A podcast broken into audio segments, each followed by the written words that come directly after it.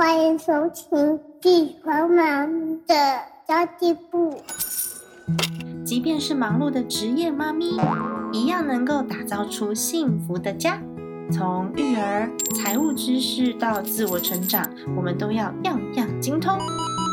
我是精算妈咪 Sandy Two，我会在这里透过自己自身经验的分享，以及访谈各个领域的专家达人，让你跟我一起打造属于我们自己的理想生活。Hello，大家好，我是陪你精算生活、创造理想人生的 Sandy Two。今天天气有一点冷诶，下班的时候啊，回到家都皮皮抓 皮皮抓的。不知道大家呢，衣服最近有没有穿暖呢？台北最近真的就是又湿又冷，每天几乎都会有一段时间是下雨的，所以出门一定要记得带伞哦。其实我今天想要来跟大家聊聊天，因为其实刚刚哄我儿子睡觉的时候，他咚咚咚咚就跑去书柜拿一本书到房间。因为其实他睡前我都会固定问他说：“你今天要念哪一本书？”然后我就让他自己去选，主要是希望他可以透过看书认识更多的智慧啊，然后透过故事去练习他的逻辑思考能力跟他的想象力。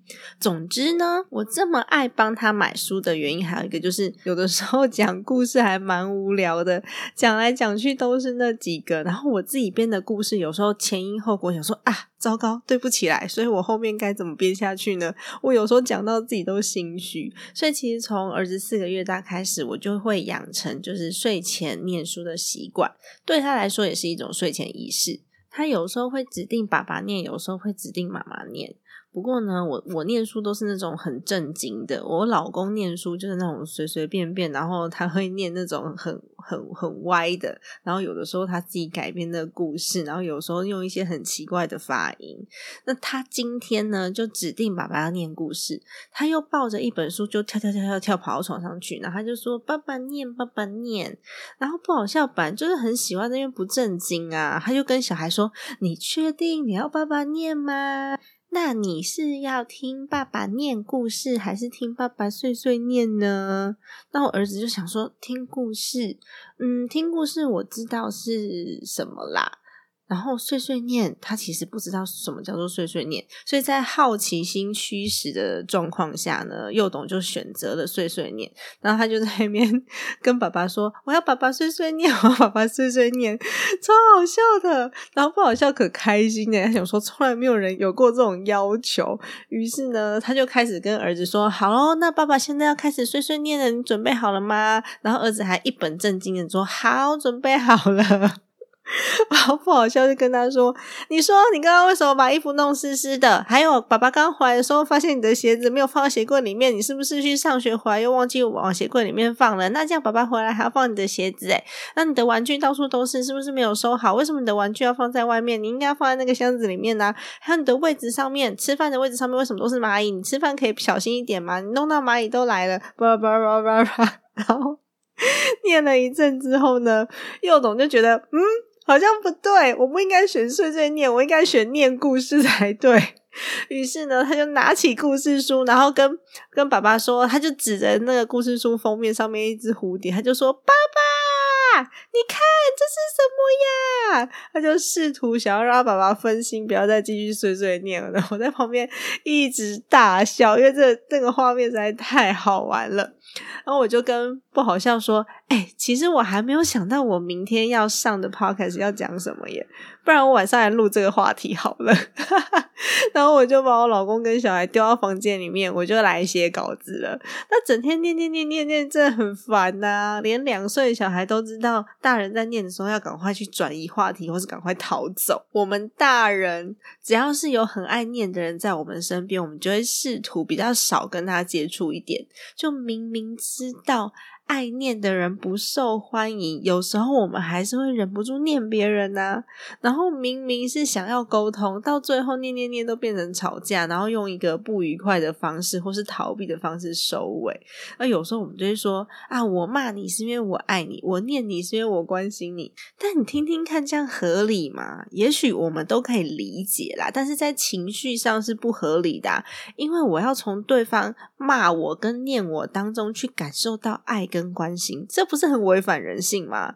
所以我觉得这是一件很有趣、很值得探讨的事情。诶然后我最近就常常在看那种非暴力沟通，就这个系列的书籍，主要是我自己从前也是一个很讲求效率，所以我很缺乏耐心的人。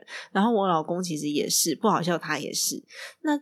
这样子的人呢，要达成目的、达成目标最快的效果跟最快的方式，就是我骂你嘛，让你愿意去做嘛。就是你为什么这么懒啊？你不想被骂，你就是去执行嘛。但我念你，你为什么又怎样怎样怎样怎样？你觉得烦，你就去把它完成嘛。或者是我吓你，你下次再怎样，我就怎么样。那这就是最快让人听话照做的方法，但是其实也是最伤感情的方法。不知道大家有没有想过？因为这些语言的背后，其实都意味着我是对的，你是错的，所以你要听我的，或是根本就背后有其他的意思，你希望别人可以听懂。那话中有话，甚至去使用一些很讽刺的语言，而且通常都带有批评的意味。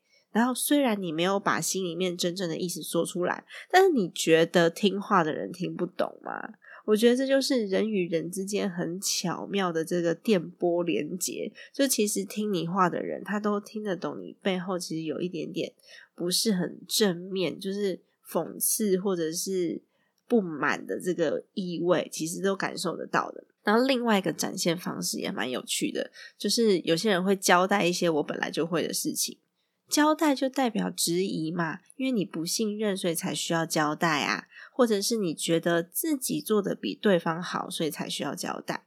那我最讨厌就是别人交代我怎么带小孩，这其实让我觉得很困惑诶我都会想说，我是小孩的妈妈，他是我怀胎十月生下来的，我比所有人都要在乎他。你不需要交代，我也可以做得很好。就或许。就是期待啊，方法啊不太一样，这是正常的啊。因为每个人就是带孩子的方式不一样，顺序不一样，我们想要给孩子的东西也不一样嘛。我觉得以上这些状况，或许在大家情绪都很好的情况之下也没什么，就顶多你如果觉得嗯这个状况我不是很适应的话，我就远离一下对方，不要靠近就好了。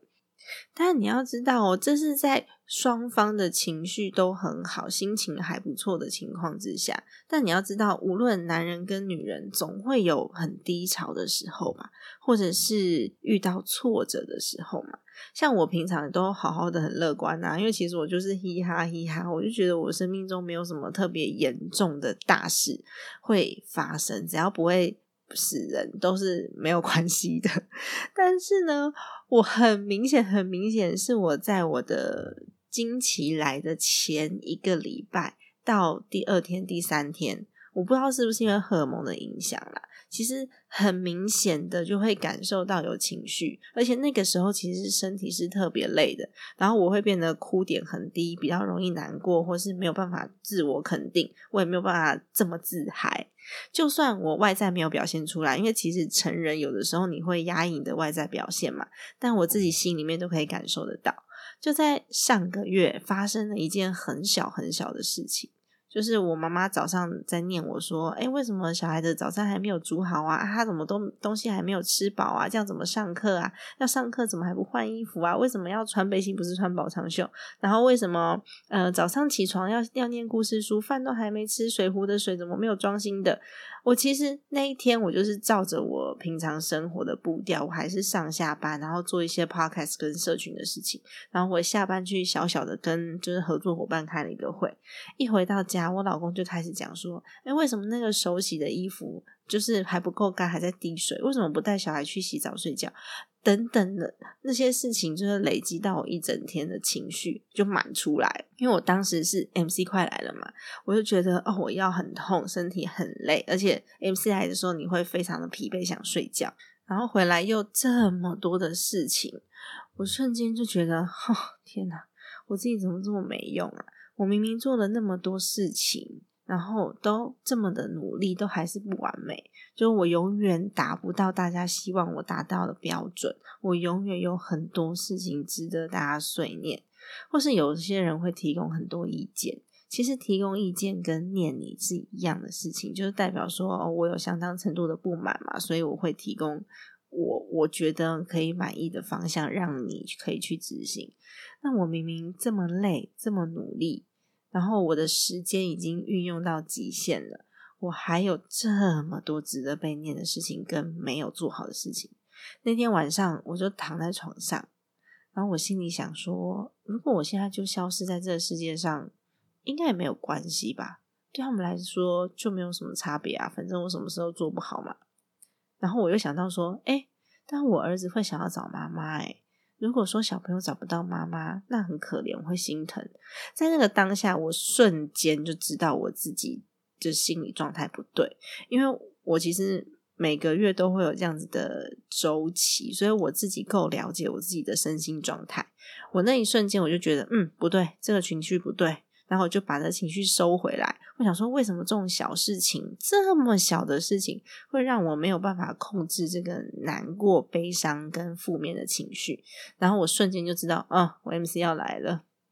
外加最近可能真的事情比较多，比较疲惫，所以我隔天就立刻预约了 SPA，然后去做自我修复。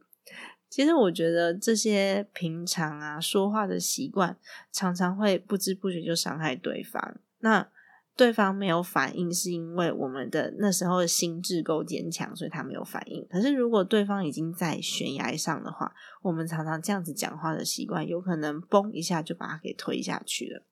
或是有时候我们明明知道这样子会伤害对方，但还是会不吐不快。